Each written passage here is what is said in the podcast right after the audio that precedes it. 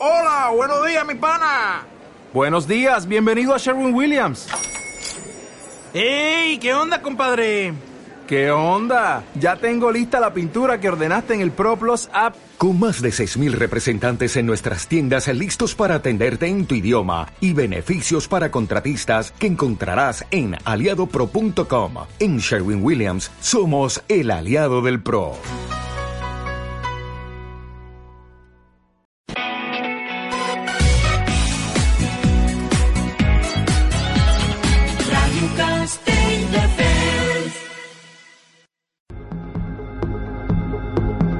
Un guiño a la vida todos los miércoles a las 10 de la noche en Radio Castelldefels 98.0. Un programa dedicado a que aquellos que han pasado por un proceso de autoconocimiento profundo lo compartan para que el tuyo sea más fácil.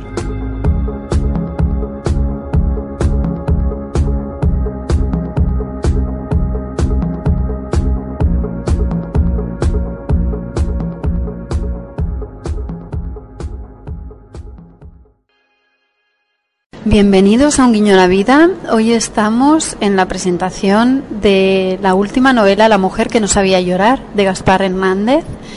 Bienvenido, Gaspar. Muchas gracias, Cristina. ¿Fue difícil escribir la novela? Sí, pues el, el, proceso es complicado y es difícil, pero no tiene que parecerlo. O sea, el resultado de La mujer que no sabía llorar eh, espero y deseo, y por lo que me dicen algunos lectores ya es así, pues tiene que ser fácil, de lectura fácil, eh, pero con un mensaje al, mismo tiempo profundo. O sea, el reto era eh, que tuviese un nivel de lectura fácil y fluido y otro nivel de lectura como más profundo en el que los lectores que lo quieran, además de acción, como siempre, con personajes a los que les pasan cosas, pues haya también reflexión sobre temas relacionados con la conciencia y la espiritualidad. Y supongo que todo esto ha sido un proceso y has dicho varias veces que el escritor se define por lo que tira. ¿Has tenido que tirar mucho? En la anterior novela La terapeuta tiré 400 páginas, que fue como arrancarme la piel, pero en esta he intentado tirar menos, o sea que voy mejorando, creo. Eres perfeccionista. Ser perfeccionista es una de las características de una persona altamente sensible. Sí, o sea, según Eliana Arón, a la psicóloga que empezó a estudiar a fondo las personas altamente sensibles, eh, más que el perfeccionismo es la meticulosidad. O sea, somos personas meticulosas. Y gracias a esto, pues bueno, a veces nos ponemos como muy nerviosos, pero otras veces esto da grandes resultados. ¿Has dicho alguna vez que una novela da lugar a tratar contradicciones en el relato. Esta novela está llena de contradicciones maravillosas que te descolocan por un lado, pero a la vez te obligan a hacer una meditación profunda, ¿no? Una de las dualidades que se plantean es si te encasillan en una definición, en el caso de una enfermedad psíquica, puede quitarte la libertad de acción y volverte una víctima. Por el contrario, si te etiquetan como un pas, una persona altamente sensible, que es una característica del carácter, puede ayudarte a comprender dónde está el límite entre una etiqueta que condena y una que libera. Sí, es una pregunta muy muy compleja y muy interesante. Es muy interesante. No sé si voy a estar a la altura ¿eh? de la pregunta, Cristina. Uh, yo estoy en contra, en principio, de las etiquetas. Y lo que le pasa a la protagonista de, de la mujer que no sabía llorar es que no quiere que la encasillen como una enferma guion víctima, no quiere ser víctima, eh, ve a, a, muchas pacientes como sexóloga que es, que, que viven la vida desde el victimismo, eso dice ella, y esto no los ayuda en nada, ¿no? Uh, ni el victimismo ni la culpabilidad. Entonces a veces estas etiquetas, solo a veces, pues eh, efectivamente nos, nos, encasillan y nos limitan como, como un jersey que nos va pequeño. Son como una cárcel a veces, ¿no? A veces. Y por lo que se refiere al grupo de personas altamente sensibles, pues es la contradicción efectivamente es que no nos gusta que nos encasillen a las PAS. No nos gustan mucho los grupos, ¿no? Pero, mm, por otro lado, uh, va bien que se reconozca, que salga a la luz la alta sensibilidad, ¿no? Y hay muchas personas que se han reconocido en estos rasgos y a los que les ha sido a las que les ha sido muy útil pertenecer al grupo de personas altamente sensibles, ¿no? De hecho, estamos hablando, como sabes, de casi una cuarta parte de la población, pero estos días presentando la novela por muchos pueblos, pues mucha gente eh, se levanta en la sala y dicen que son altamente sensibles es decir, que todo les afecta un poco demasiado, ¿no? Ah, porque tienen un sistema neurosensitivo más, más fino, digámoslo así. Casi a veces hay la mitad de la sala que se califica de, altamente sensible. Tú has declarado varias veces que lo eres y a ti esa etiqueta, vamos a ponerle, eh, o definición, te ayudó a comprender, te liberó, te dio como un respiro. Me ayudó a no sentirme bicho raro. Ah, no, no, me gustan, por ejemplo, las multitudes. Me gusta la música, pero no me gustan mucho según qué conciertos. A veces mm, siento que soy demasiado empático y que noto demasiado ah, el, estado de ánimo de una persona cuando la llamo enseguida o en una sala de un evento o en una comida de grupo y me sentía raro y cuando leí los rasgos, según Elian Arón, pues la verdad es que me, sentí muy bien porque me sentí reconocido y pensé, bueno, todo está bien, porque y por eso me gustaría recordar que no estamos hablando ni de una enfermedad ni de un trastorno que no necesita tratamiento. Espero y deseo que no salga ninguna compañía farmacéutica que quiera que cree ahora un medicamento para, para las PAS, ¿no? Por contra, Daniela podríamos decir que su orgullo la salva. El orgullo de no querer caer bajo esa etiqueta y hacerse dura y decir yo no voy a ser una víctima. Sí, efectivamente, bueno, el orgullo en general es, yo creo que es malo, ¿no? O sea, bueno, tampoco hay nada ni bueno ni malo, pero bueno, el orgullo en general no nos ayuda demasiado. Pero en su caso, pues ella forma parte de una generación de mujeres que han sido, que no les ha quedado más remedio que ser muy masculinas para hacerse un lugar en un mundo dominado por hombres, mujeres luchadoras con responsabilidad. Esto se ve mucho en las empresas, pero también en los medios de comunicación, en, algunas, no todas, ni mucho menos, pero algunas presentadoras, en algunas líderes políticas. Me viene a la cabeza Margaret Thatcher o Angela Merkel. Se ve, son mujeres muy masculinas, ¿no?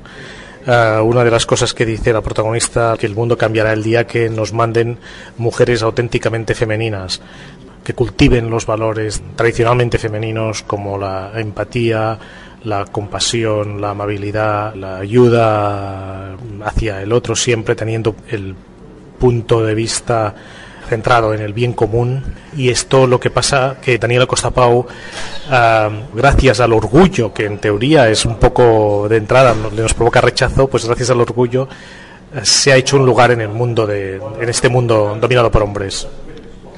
Los hombres no pueden llorar y las mujeres para hacerse valer deben parecerse a los hombres digamos no es lo que estaría pasando en nuestra sociedad.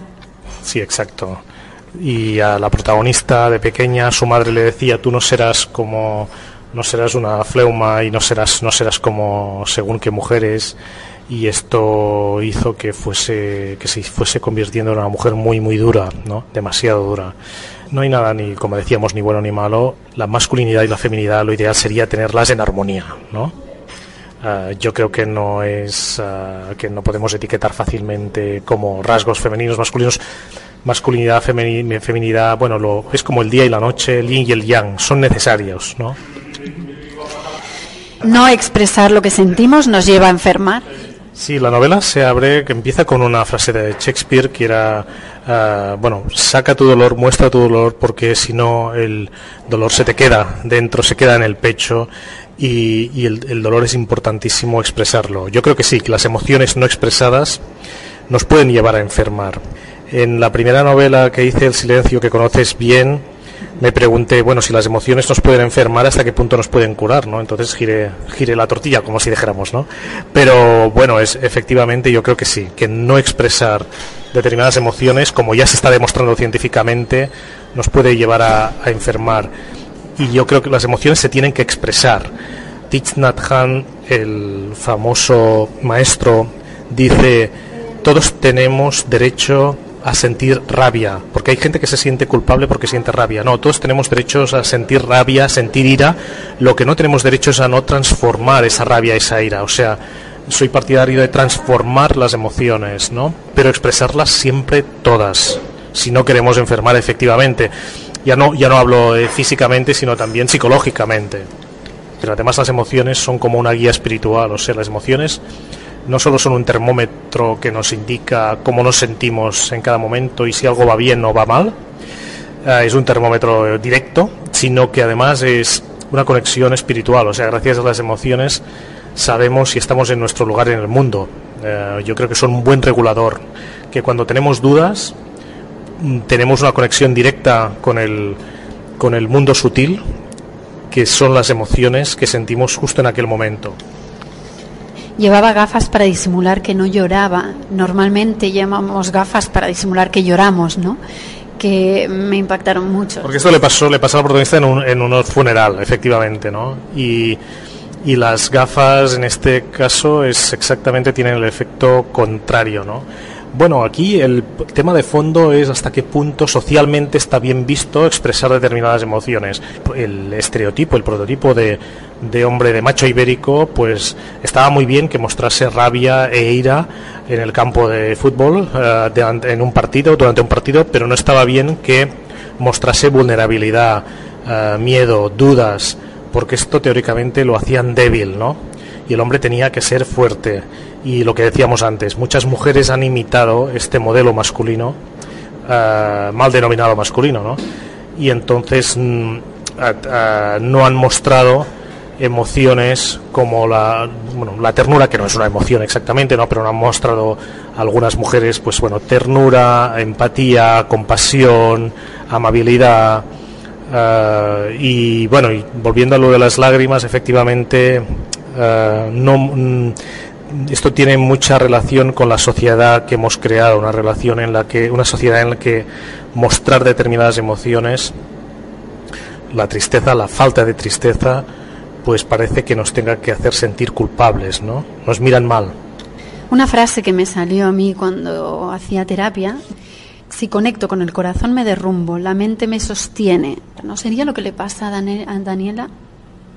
Sí, ayer vino una, en la presentación que hice en Sabadell, vino una lectora que me dijo, bueno, a mí me pasa lo mismo que la protagonista de tu novela, porque yo no, me, he dado, no me he dado permiso para sentir el dolor, me han infligido mucho dolor, no dijo quién, ah, pero me han infligido mucho dolor a lo largo de mi vida y no me he dado permiso para expresarlo. Y mi bloqueo es colosal, ¿no? Y ella me dijo, yo no sé cómo desbloquear todo este dolor que se ha quedado arraigado en mi cuerpo, en mis huesos, ¿no? ¿Es de valiente sentir? Sí, sí, yo creo que... Aunque, bueno, cada uno hace lo que puede eh, y hay gente que intenta ser valiente pues no sintiendo, ¿no? Pero sí, yo creo que es eh, el coraje y la valentía es vivir la vida a fondo hasta el final. Por eso me gusta mucho la frase de favorita de Daniela que quieres hacer con tu preciosa, salvaje, única vida, ¿no? Eso es de valientes, vivir la vida de forma salvaje en el sentido de intensa, intensamente hasta el final. Otra de las dualidades que nos plantea la novela es eh, hay quien usa el sexo como único lugar donde ser uno mismo y precisamente hay el, eh, gente que no, no sabe ser ella misma ¿no? en el sexo. sí, sí la, la, sexóloga al principio vive el sexo de una forma como el sexo ha dejado de ser un tabú y hemos pasado al otro extremo. ¿no? Y creo que no hago un spoiler de la novela si digo que, que al final vive la sexualidad de una forma consciente practica la sexualidad consciente, la sexualidad como algo sagrado, uh, como un camino hacia también el despertar. Entonces, este sería para mí bueno el camino ideal no vivir la sexualidad no para salir de uno mismo sino para conectar con uno mismo y con el otro.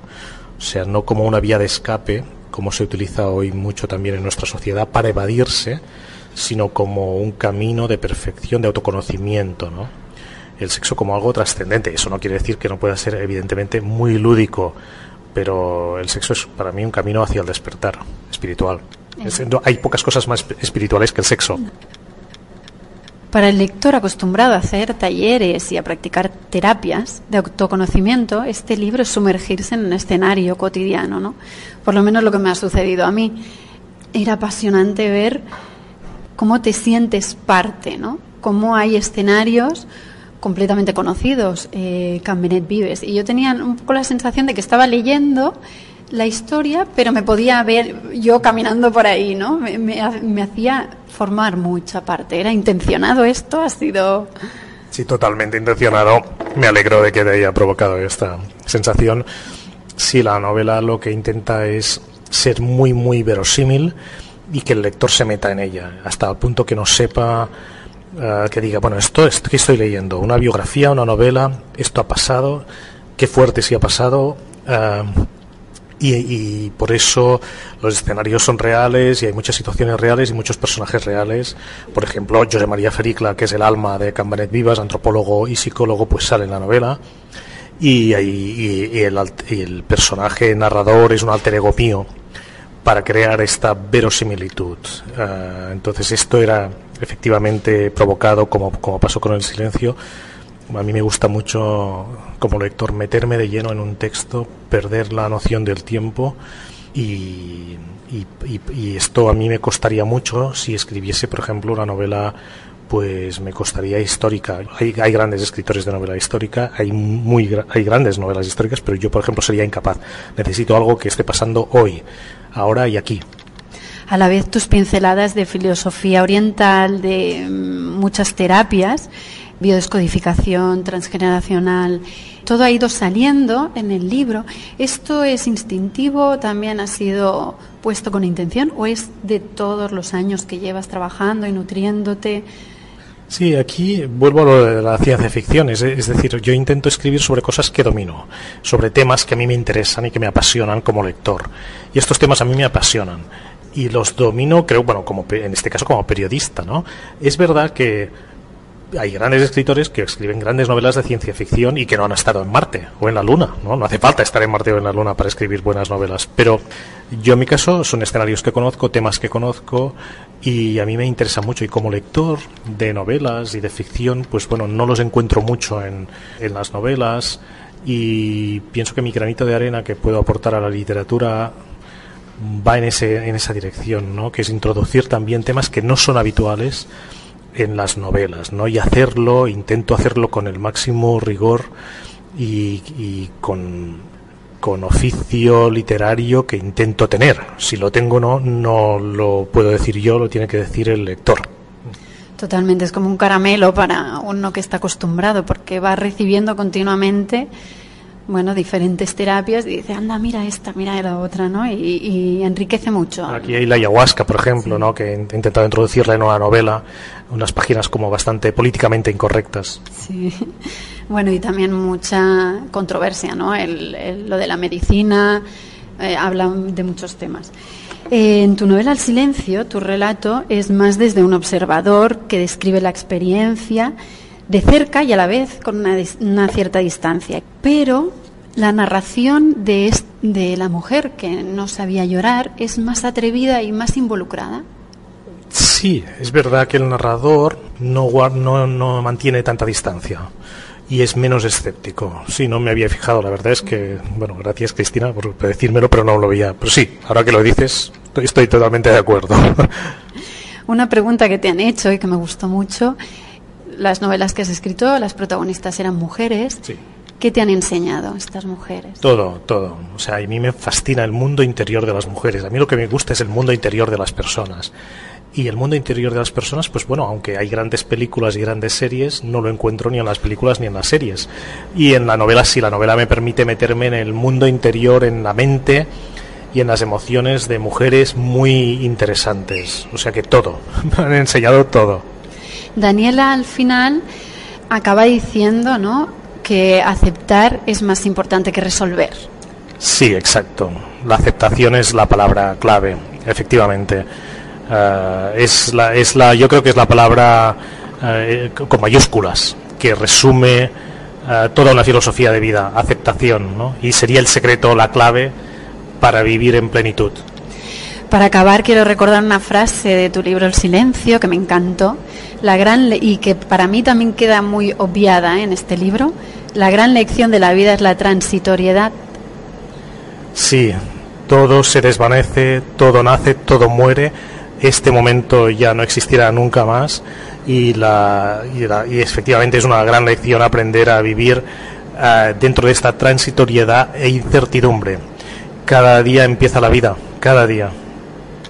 Y dos frases, una del silencio, tanto da, vas a vivir hasta que mueras, y otra de eh, la mujer que no sabía llorar, que ya la has mencionado antes. ¿Qué piensas hacer con tu vida preciosa, salvaje, única vida? Muchas gracias, Gaspar. gracias, Cristina. Para mí ha sido un placer. Yo te sigo desde el 2009 y, y acompañas mucho a mucha gente. Nos has acompañado mucho. Muchas gracias. Muchas gracias, Cristina. Ha sido un placer y gracias también por tu labor. Eh, un abrazo. Un abrazo a la gente que nos ha escuchado. Gracias.